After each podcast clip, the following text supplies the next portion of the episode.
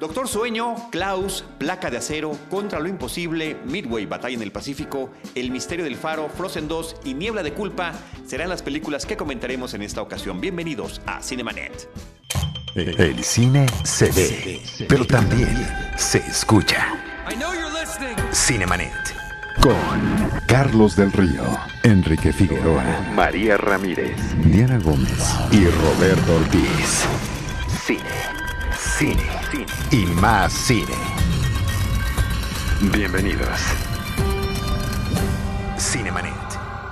Arroba Cinemanet en Twitter, facebook.com diagonal Cinemanet, Cinemanet 1 en Instagram y Cinemanet 1 en YouTube son nuestras redes sociales. Yo soy Charlie del Río, les doy la más cordial bienvenida. Lo hago desde Disruptiva y a nombre de Paulina Villavicencio, productora general de este programa. Saludo a Enrique Figueroa Naya. ¿Cómo estás, Enrique? Mi estimado Charlie, como siempre, muy contento en un Cinemanet. Bueno, como siempre, pero hoy tiene un ingrediente especial que nos da mucho gusto. Muy grande. Hoy inicia una nueva etapa de Cinemanet. Eso nos llena de alegría y de emoción porque se integra a la cartelera Cinemanet Diana Sánchez Uranga, Diana Su. ¿Cómo estás? ¡Qué emoción!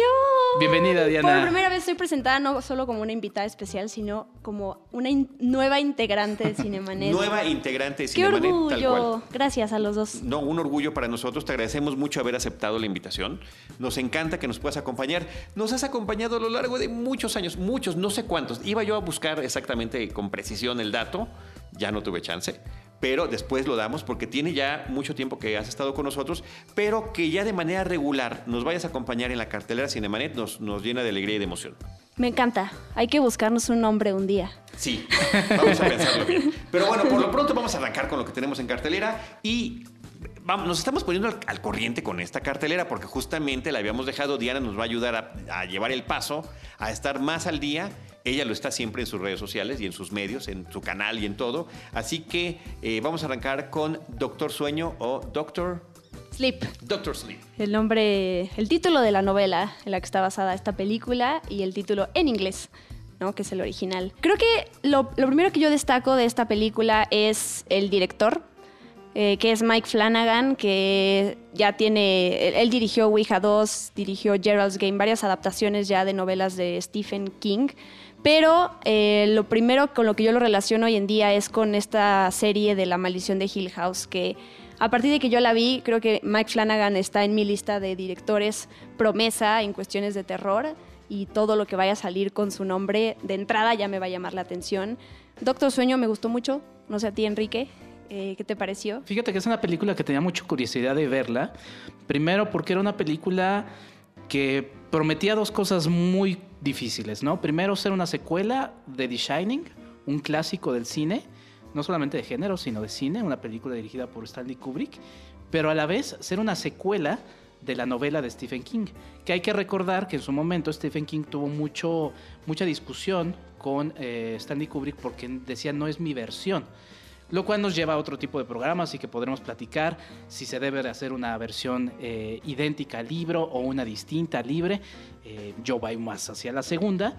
Y entonces la verdad es que no la tenía nada, nada sencilla. Iba un poco escéptico también porque Iwan McGregor como, como que viene siendo el personaje adulto de todos los niños que conocimos, ¿no? Christopher Robin, ahora el de The Shining, ¿qué, qué faltará? El de mi pobre angelito.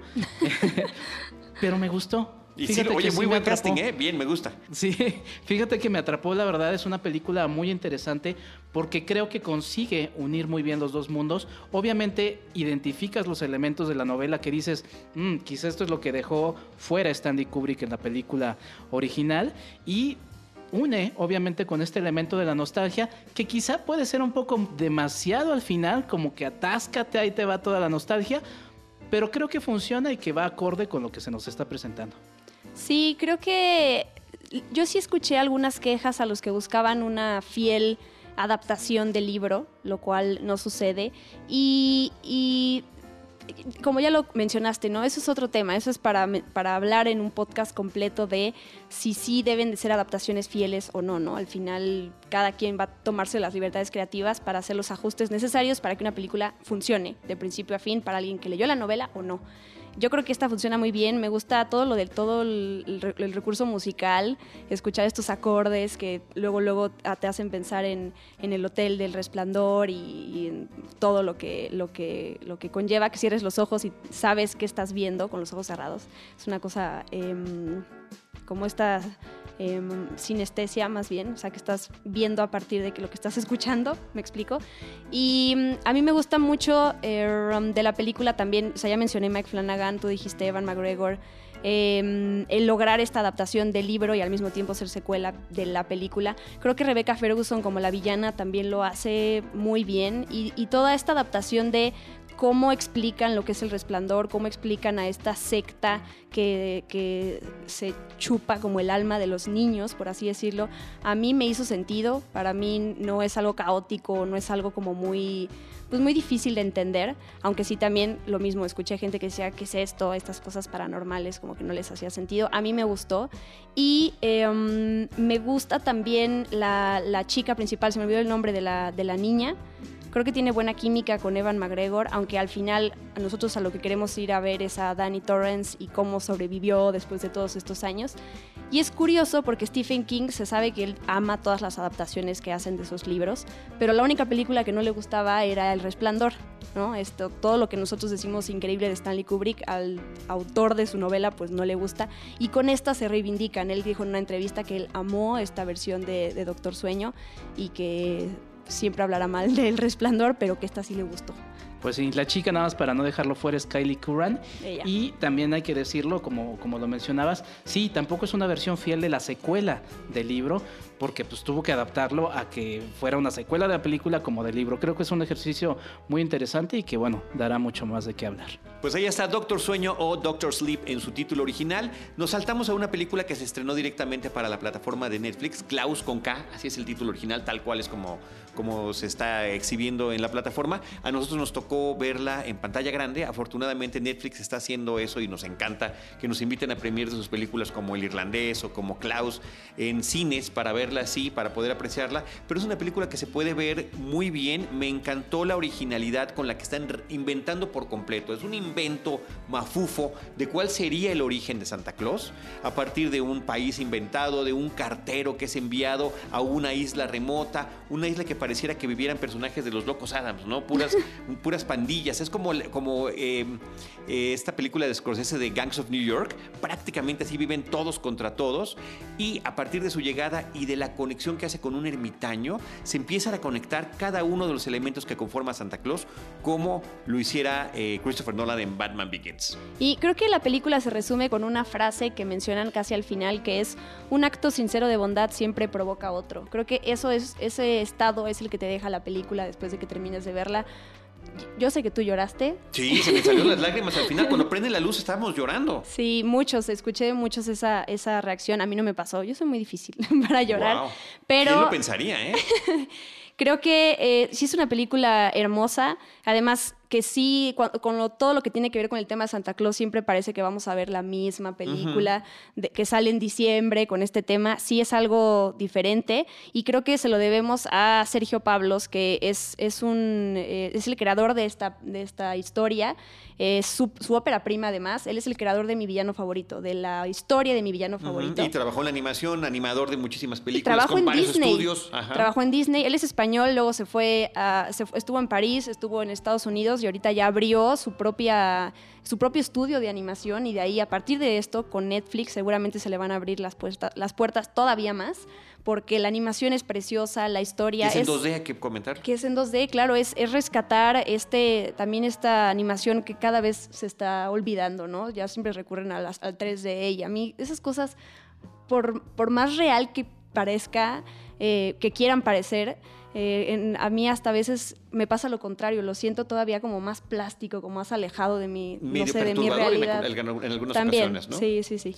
Este, me encanta el humor de la película eh, y es el primer también largometraje animado de Netflix que, eso está padre. O sea, sí ha habido películas que ha recogido y llevado, pues es el primero que están produciendo y que están lanzando. Y también creo que tuvo algún estreno por allí para ver si logra calificar. A mí me encantaría que calificara. Me gustó muchísimo la historia, me parece conmovedora, me parece que meten los elementos mágicos en, bien, están bien ubicados. Y al principio no sabía yo muy bien cómo iba la historia. No me gustó el doblaje en español. Yo la vi en inglés. El personaje principal, porque es, creo que es un... Sebastián Yatra se llama. Sí, es un cantante colombiano este, me, me, suena muy extraño y no, no, es que sea yo este, xenofóbico, por supuesto que no, pero Joaquín Cosío está sensacional como el casi monosilábico Santa Claus. Y Cecilia Suárez es la maestra. Así es. Yo la vi en inglés. Yo no la vi en el cine contigo. no, estaba ahí. Y me llama la atención también, hace poquito se anunciaron los nominados a los Annie Awards, estos premios de lo mejor a la, animación, que Disney siempre está presente, obviamente. Y esta película, no sé si tiene ocho, siete u ocho nominaciones. Qué padre. Y ya es como para estar prevenido de a ver qué va a pasar en los próximos años, que es algo que luego Disney eh, le va a entrar un nuevo contrincante ahí, lo cual es algo sano de entrada. Totalmente. Y bueno. Pues ahí está muy recomendable. Klaus que eh, se estrenó en Netflix y por continúa. Si se convierte en un clásico navideño, eso ya vendrá después. Eso solamente el tiempo lo puede decir. Enrique, además de Klaus, Placa de Acero, platicamos con el director, pero hagamos nuestro comentario de cartelera. Es correcto, platicamos con Avi Rosenberg, esta película que protagonizan Alfonso Dosal y Adrián Vázquez y que bueno, también por ahí aparece, aunque aparece en el póster con un papel más menor que es Eduardo España, y que nos presenta la historia de Roberto Recto, un oficial ejemplar que egresa de la academia, y con estos ánimos, mi estimado Charlie, de ser un oficial, pues como dice su nombre, sin, sin mayor corrupción, ¿no?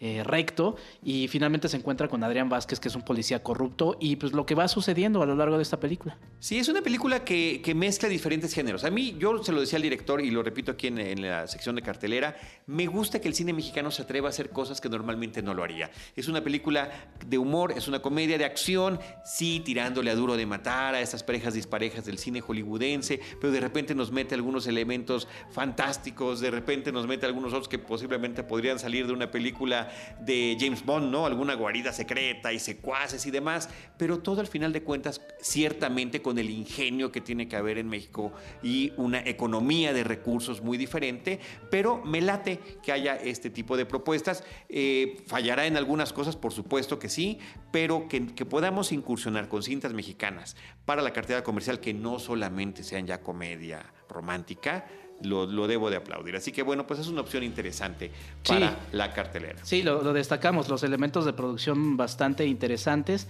Quizás sí, y no quiero dejar de, decirlo, en esta falta de propuestas, pues parece que AB quiso presentar todo tipo de elementos de género que terminan quizá por algún momento...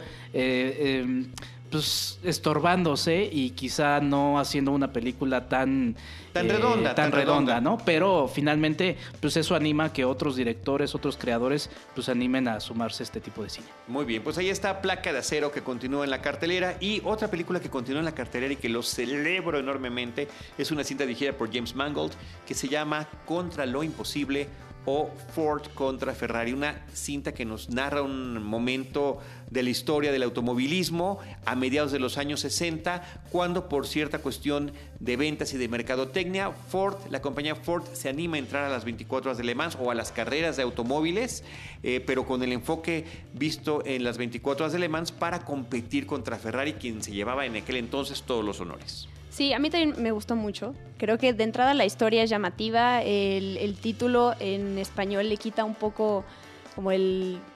No puede ir por todos lados porque no sabes que se trata de Ford y Ferrari si no sabes nada de la película, lo cual me parece un gran desacierto. Pero bueno, em, ya cuando sabes de esta historia, de entrada la historia es eh, llamativa.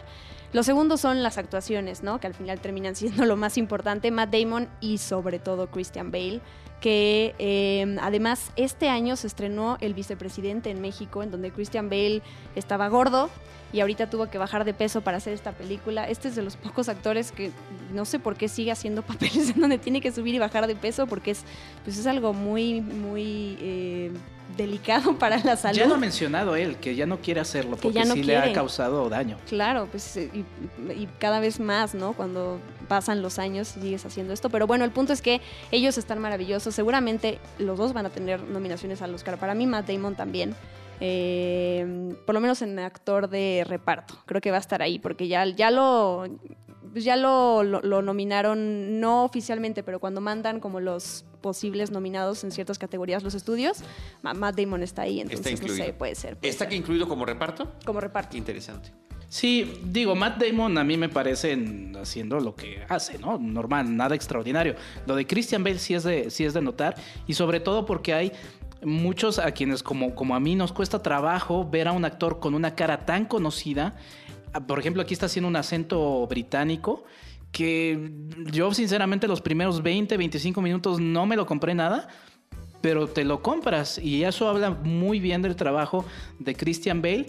Y pues ahora que estamos en todas estas discusiones de si las películas que salen para plataformas van a quitar a las películas de los cines o si se deben de ver en celulares o lo que sea, esta es una experiencia cinematográfica tal cual. No sé si se estrenó en IMAX, nosotros la vimos mi estimado Charlie en una en una sala IMAX, pero la verdad es una experiencia para verse en ese tipo de pantalla inmersiva, sobre todo por la emocionante eh, edición de las carreras, ¿no? Y aunque uno no sea fanático de ningún deporte, como lo es mi caso, y menos de las carreras que cuando me asomo en la televisión las veo aburridísimas, esto me, me pareció que la forma en la que lo plasmaron lo hacía absolutamente emocionante, no nada más por ver qué cochecito llegaba primero, sino porque todo lo que estaba en juego. En la recreación de la época, la música, el sonido, la vimos también con Urisman, dijo que el sonido estaba un poquito alto, yo estaba feliz con la experiencia que estábamos teniendo. Que eso era más de la sala. En esa sala de IMAX, sensacional.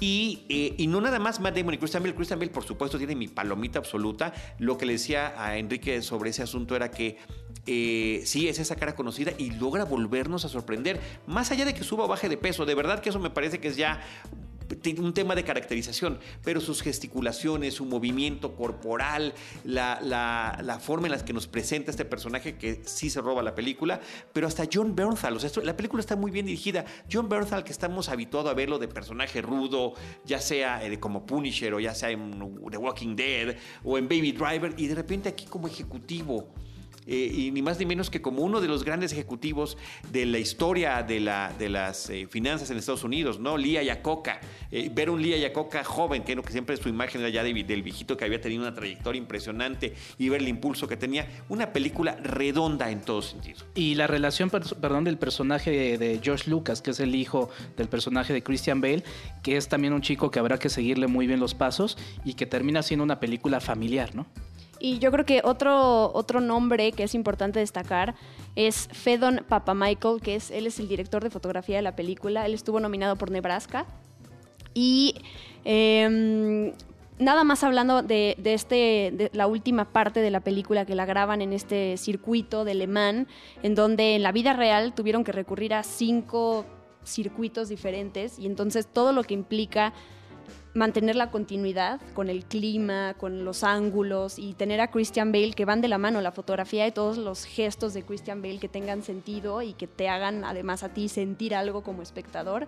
Creo que lo, logran perfectamente y es, es, es, es otra prueba de donde tienes que confiar y haber elegido al actor perfecto porque por más que tú puedas manejar bien la cámara o tengas a un gran director como James Mangold, dependes de alguien que a partir de sus caras sin decir palabras, sin que se vea su cuerpo completo, transmita, ¿no? Y Christian Bale lo logra perfectamente bien. Ojalá fuéramos de la academia, porque ya le estamos poniendo nominaciones a, la película, de cualquier academia, ¿eh? nominaciones a cualquier película, hablaste de la fotografía, ya hablamos de la dirección, y sumándome a lo que dices, la edición y el sonido tienen que estar ahí también integrados. Pero bueno, una, una experiencia fílmica excelente. Yo, desde que salí del cine, se los dije a Urisman y a, Enrique, entró a mi top del año así automáticamente. Son esas películas que disfruté a máxima velocidad. A fin. Oh, órale. bueno, pues de Ford contra Ferrari y el horrendo título contra lo imposible, nos vamos a Midway. Eh, batalla en el Pacífico. Esta película me sorprendió muchísimo. Eh, viene de Roland Emmerich, este director que lo mismo puede haber creado Stargate para el cine que eh, El Día de la Independencia o El Día Después de Mañana. Y lo veamos incursionar en un tema histórico que nos logre presentar unas batallas impresionantes, son impactantes, eh, navales y aéreas. Eh, inclusive todo lo que hace de Pearl Harbor en el principio de la película me parece hasta más interesante que toda la película completa de Pearl Harbor, que se estrenó hace muchos años. Me gustó mucho toda esa parte. La, eh, el reparto coral que tiene una gran cantidad de actores participan en la película, desde Patrick Wilson, Woody Harrelson, Luke Evans, Mandy Moore, quien quieras, está ahí, Dennis Quaid, Aaron Earhart, un joven que se llama Ed Skrein. Y eh, a la hora de la hora, desafortunadamente, ¿no? Abonando a esta una batalla importantísima de la Segunda Guerra Mundial, justamente después de la incursión de Estados Unidos a la Segunda Guerra en el Pacífico, justamente porque allí estaba su flota en Hawái y fue eh, pues atacada y casi aniquilada por los japoneses. Y con lo que quedaba, cómo se iban a defender. Y se ve que es un juego de estrategia lo que está sucediendo. Pero la película tiene eh, esta parte que es buena y clásica del cine bélico, particularmente de la Segunda Guerra Mundial, pero tiene también lo peor, que es esta carga ideológica, patriotera, innecesaria roñosa y que hoy en día es, es más que eh, eh, detestable, desafortunadamente. Entonces combina esas dos partes y es lo que hace que la película desmerezca, a pesar de que sí pone el punto de vista de los otros. Pero habrá por ahí nada más para ejemplificar, no es un spoiler. Cómo funciona esa ideología después del ataque de Pearl Harbor y que ya Estados Unidos se empieza a reorganizar, dice uno de los almirantes japoneses, hemos despertado a un gigante.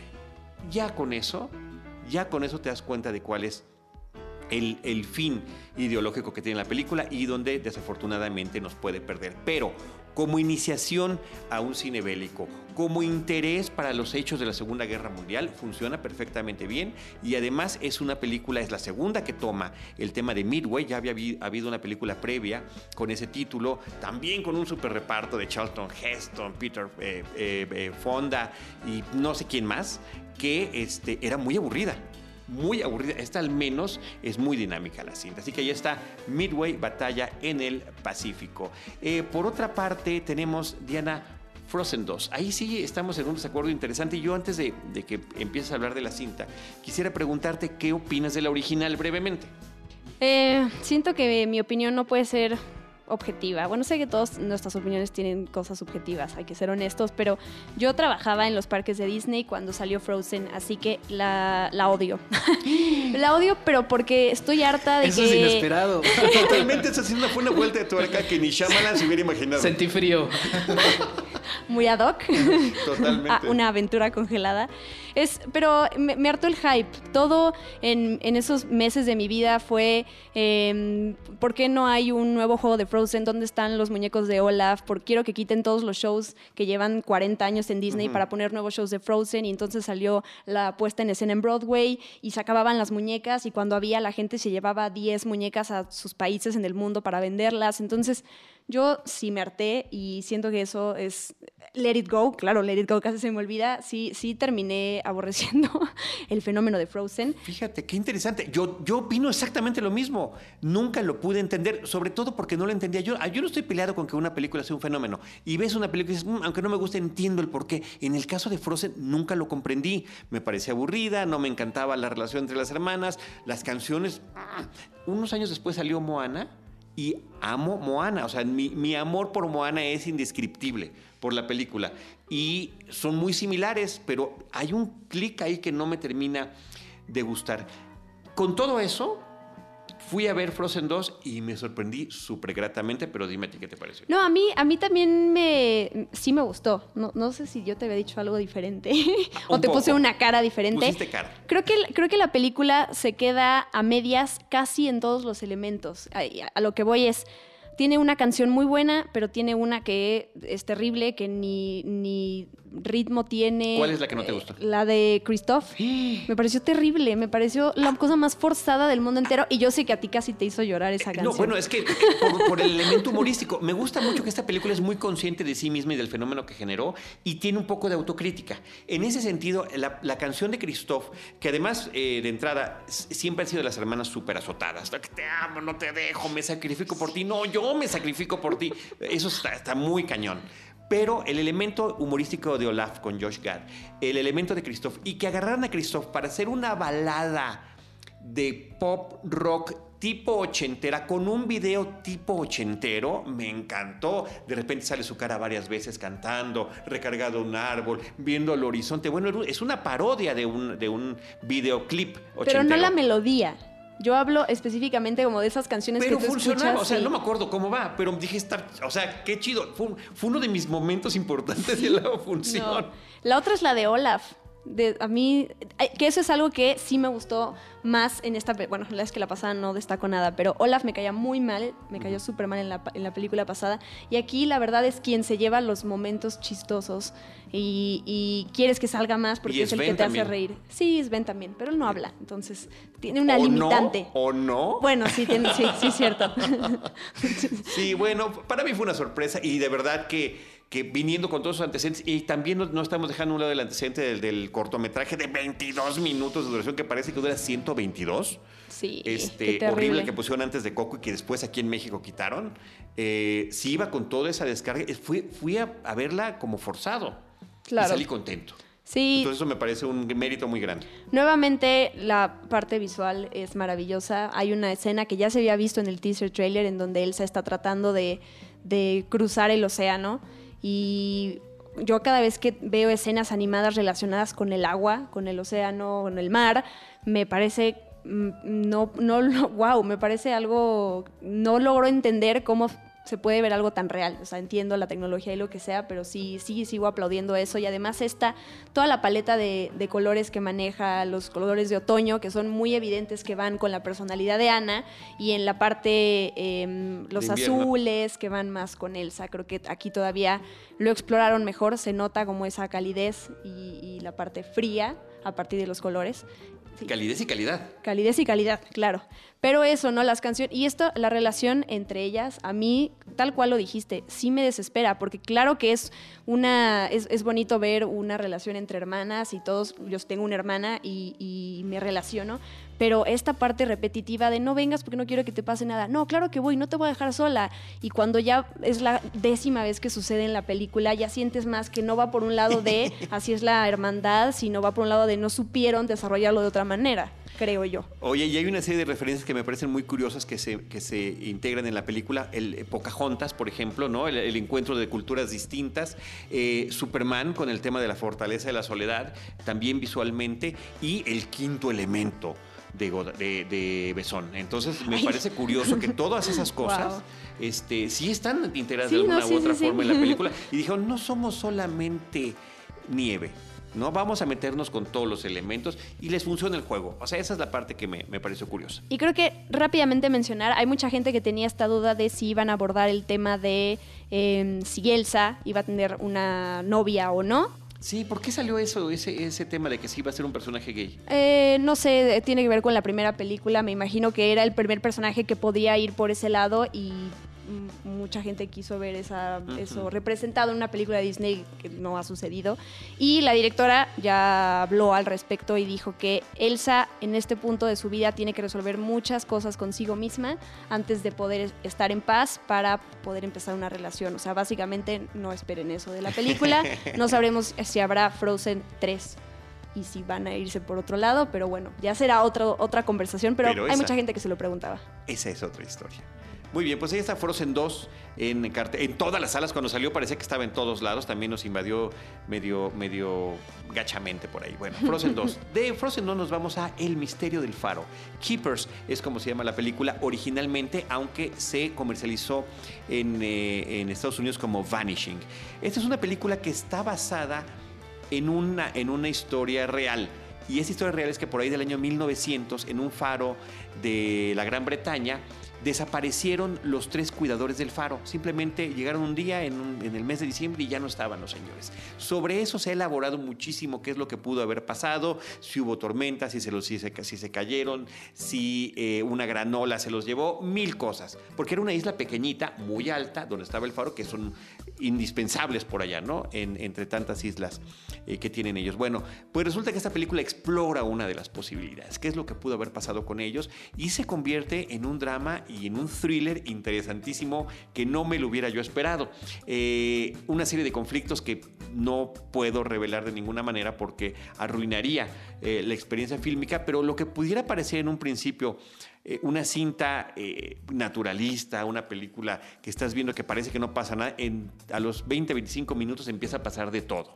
Y se pone muy bien con un estudio de, estudios de personajes interesantes, porque a partir del encierro, a partir de la soledad, a partir de las situaciones extremas que están viviendo, comienzan a cambiar las personalidades de estos individuos de distintas edades, desde un jovencito que es la primera vez que va a trabajar al faro, hasta un hombre maduro, grande, que es el que ya se está eh, pues a punto de retirarse, que por cierto es Peter Mulano, un actor que hace muchísimos años salía en todas las teleseries y miniseries de la televisión.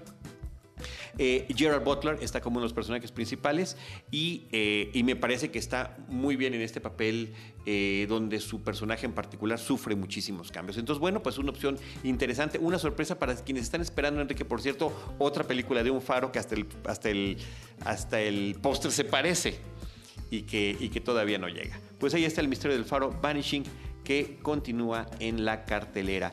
Y eh, finalmente tenemos la película Niebla de Culpa, película mexicana en blanco y negro, casi en su totalidad, eh, que aborda el tema, eh, pues muchos temas, ¿no? Pero uno de ellos es el del trabajo doméstico, el otro es el del analfabetismo, el otro es el de la paternidad, todo mezclado en un drama intenso.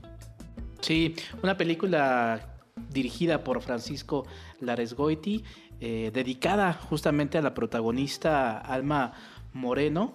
Y pues sí, como dices, una cinta que toma distintos, distintos elementos, eh, pero siendo principalmente todo alrededor de esta eh, pues niebla, niebla alrededor de los personajes que les evita justamente ver lo que está sucediendo con los demás, ¿no? Y pues como centro, obviamente, el personaje de Alma Moreno, que es eh, Jolly, eh, porque conocemos la historia de Jolly y de Juan, que son una pareja en una comunidad humilde que tienen que salir adelante de alguna u otra forma. Se le presenta una oportunidad a Jolly de ayudar a la que era su eh, su cuida, su la niña que cuidaba, ella era la nana, ¿no? Yolanda, Yoli era la nana. Exactamente, Amandita o Amanda, que es interpretada por Marina de Tavira, ahora la vamos a ver en blanco y negro, no, es cierto. ¿Otra vez? Exacto, otra vez.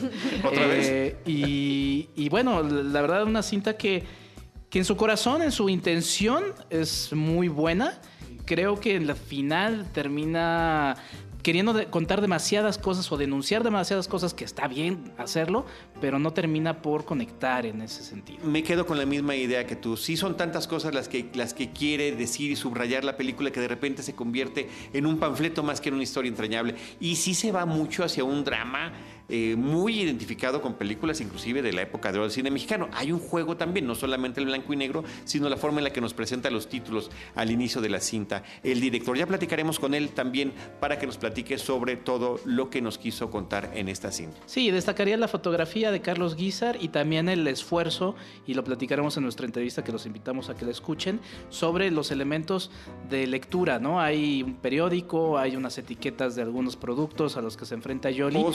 Que terminan siendo jeroglíficos. Para ella creo que eso es afortunado. Visualmente lo resuelven muy bien. Y que creo que no ha de haber sido tampoco tan sencillo. Entonces, bueno, pues ahí está la invitación para que vean Niebla de Culpa. Así es. Ramón Álvarez es quien interpreta a Juan, un hombre que también hemos visto en algunos papeles en la película, en otras películas, y que va tomando aquí este, mayor relevancia. Y hasta algunos elementos de fantasía, ¿no? Sí, ya sí, platicaremos sí, y destriparemos por ahí. Surrealistas, ¿no? Diría yo, surrealistas. Bueno, pues ahí está. Voy a repasar las películas comentadas en este episodio. Doctor Sueño, Klaus, Placa de Acero, Contra lo Imposible, Ford contra Ferrari, es como se llama, Midway Batalla en el Pacífico, El Misterio del Faro, Frozen 2 y Niebla de Culpa. Con esto concluimos, pero sí reiterando esta bienvenida al equipo Cinemanet de Diana Sánchez Uranga, Diana Su.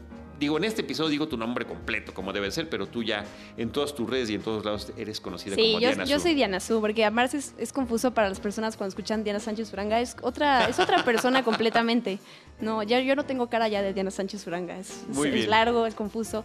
No, est- estoy muy emocionada. Ya, misión cumplida y logramos esto antes de que acabara el Sí, 2019, lo cual en algún momento, cuando platicamos esto hace muchos meses, parecía que iba a ser algo lógico y ya se nos está acabando el año. Sí, sí. Lo logramos. Pero a pesar de las agendas y demás, así que muchas gracias, bienvenida y gracias. ¿Tus redes sociales? Mis redes sociales, arroba guion bajo Diana.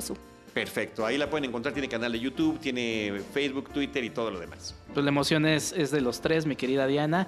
Y bueno, bienvenidísima a Cinemanet. Y estén atentos a todo lo que está sucediendo con, con Cinemanet. Vienen muchos cambios, los, hemos anticipado desde el episodio 1000 que tuvimos, Charlie. La verdad es que poco a poco ahí hemos ido eh, presentando lo que es el futuro de este proyecto, así que pues atentos y viene mucho, mucho más Cinemanet. Cumplimos 14 años en noviembre, entonces en el proceso de llegar a nuestra, a nuestra fiesta de quinceañera, como se dice ahora, van a pasar muchísimas cosas. Uriel Valdés Urismán en los controles, grabación, producción y postproducción de este episodio. Yo soy Charlie del Río y les recuerdo que los esperamos en nuestro episodio próximo con cine, cine y más cine. Esto fue Cinemanet. Con Carlos del Río, Enrique Figueroa, María Ramírez, Diana Gómez y Roberto Ortiz. El cine se ve, pero también se escucha.